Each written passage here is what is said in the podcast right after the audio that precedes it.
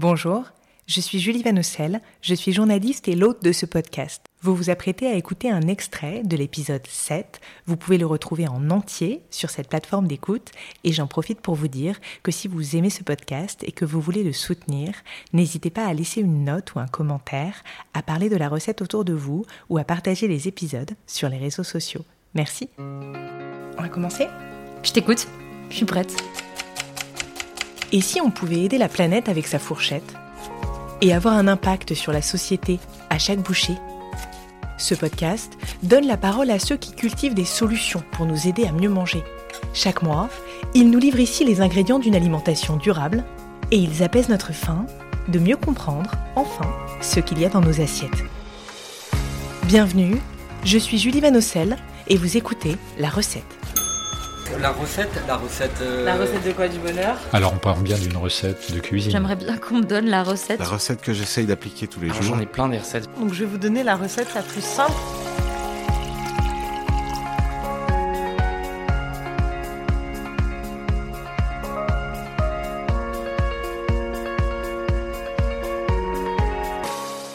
Je m'appelle Eric Petrotto et je suis le cofondateur de la fabuleuse cantine. Et On est en plein, en plein cœur des cuisines là, on est juste à côté de, de Thomas qui démarre euh, aujourd'hui. Va falloir me suivre. hein. Alors là, j'ai une polenta crémeuse au parmesan. Je vais avoir du chou braisé et des petites noisettes torréfiées. Voilà, avec un petit jus corsé histoire d'accompagner. Et l'option viande, du coup, c'est si on la veut, ce sera euh, la poitrine de porc confit. Tous les produits, ça reste euh, au maximum à 80 km aux alentours. C'est du euh, circuit court. Comme ça, les carottes qui sont pas calibrées, toutes rabougries, on les reprend. En fait, ça permet d'éviter du gaspillage et euh, voilà. Le but, c'est de recycler au maximum. Ça s'appelle la fabuleuse cantine. C'est voilà, tout ça est aussi du marketing travaillé. Hein. C'est pas au hasard que on a voulu réenchanter ce qui était dans l'inconscient collectif comme pas forcément l'endroit où on mangeait de manière qualitative. Et puis un jour on est arrivé un peu, euh, un peu toujours en s'amusant, on s'est dit mais mince quoi. Euh, Il y en a un qui a le Big Mac, l'autre il a le Whopper, euh, nous on va voir le Super Waste quoi. Et donc on a, on a tout déposé à l'INPI et on a le Super Waste et on a fait notre premier burger anti-gaspi et on s'est dit bon bah maintenant qu'on l'a dit il faut le faire et euh, en le faisant on s'est dit on va travailler sur le pain, enfin on va travailler sur, on a redécoupé, on a voilà ce qui, ce qui composait un hamburger. Je ne citerai pas de marque, mais vous avez dans la junk food comme ça la viande dans, dans un burger qui est reconstituée à partir de 48 éléments quoi. Enfin c'est n'importe quoi, de destructeur de santé quoi. Et donc là, en gros, c'était de se dire, on va encore une fois travailler sur les équilibres alimentaires, sur euh, le côté euh, qualitatif, nutritif, etc. Et donc sur le pain, ben, du coup, c'était l'occasion idéale de travailler sur euh, le pain dur et son recyclage et comment on pouvait réinventer du pain. Je vous raconte pas les premiers essais, mais alors franchement, c'était un truc. c'était bon, mais c'était voilà, ça, ça vous éclatait entre les mains. Et petit à petit, en travaillant avec des boulangers, en trouvant un- bonnes équations, on a euh, trouvé un pourcentage de réintégration de farine recyclée qu'on fait nous-mêmes. Et du coup, ça a tellement bien marché, ce, ce pain bun, qu'on fait nos propres pains pour tout maintenant, pour nos sandwichs, euh, euh, dans la complémentarité de l'offre snacking, mais aussi pour nos pains dans la cantine. Donc, vous mangez du pain super waste, qui, est- assez délicieux, parce que comme cette cuisine créative de tous les jours qui ne peut pas être uniformisée, bah, du coup, le pain, comme vous récupérez du pain, mais du pain, vous récupérez pas toujours le même pain, en fait. Il y a différents levains, il y a différentes farines, il y a du pain, voilà. Donc on, on, on- a à chaque fois des saveurs complètement différentes dans ce, dans ce pain recyclé. C'est assez, euh, assez unique. Donc, quelle est la recette du Super Waste Burger hein? Vous nous avez parlé du pain. euh, ensuite, c'est classique. euh, Classique, euh, classique, mais pas de ketchup industriel. Donc ce sera des ketchup de carottes ou des ketchup de patates douces, voilà. Classique, mais, une version végane et une version végé. Classique, mais dans la version végé et carné, euh, voilà, le fromage incroyable d'une tome, d'un éleveur du coin, voilà, etc., d'un fromager.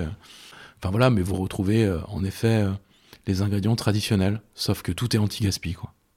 L'enjeu euh, auquel euh, vous vous attaquez, l'enjeu du gaspillage alimentaire, il est colossal. Un tiers de la nourriture que nous produisons dans le monde finit à la poubelle. Si le gaspillage alimentaire était un pays, ce serait le troisième plus gros pollueur du monde. En France, vous l'avez dit, ce sont chaque minute 20 tonnes d'aliments qui sont jetés. Et tout ça, ça nous coûte 16 milliards d'euros par an en France. Comment c'est possible?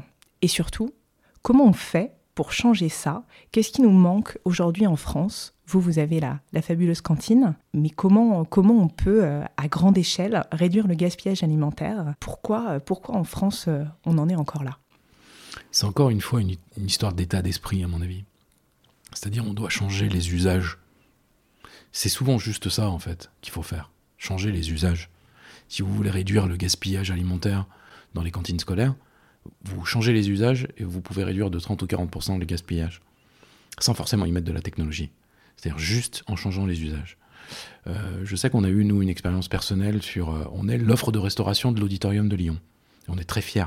On est invité dans un lieu culturel, emblématique. Euh, voilà, c'est un lieu magique. Bah, on a changé les usages en arrivant. C'est-à-dire qu'on est arrivé avec nos bocaux, on est arrivé avec des fours micro-ondes, on est arrivé avec un changement d'usage et de comportement. Donc on a poussé à ce que, effectivement, la personne en face qui était cliente, qui fait biper sa CB sur votre TPE, doive aussi changer sur l'expérience qu'elle avait à vivre pour venir se restaurer, effectivement, dans ce lieu. Et euh, ça gratte un petit peu au départ, et maintenant, en fait, c'est hyper efficient. Et donc, comment euh, on va dire à un industriel qu'on n'est plus d'accord On n'achète plus, en fait.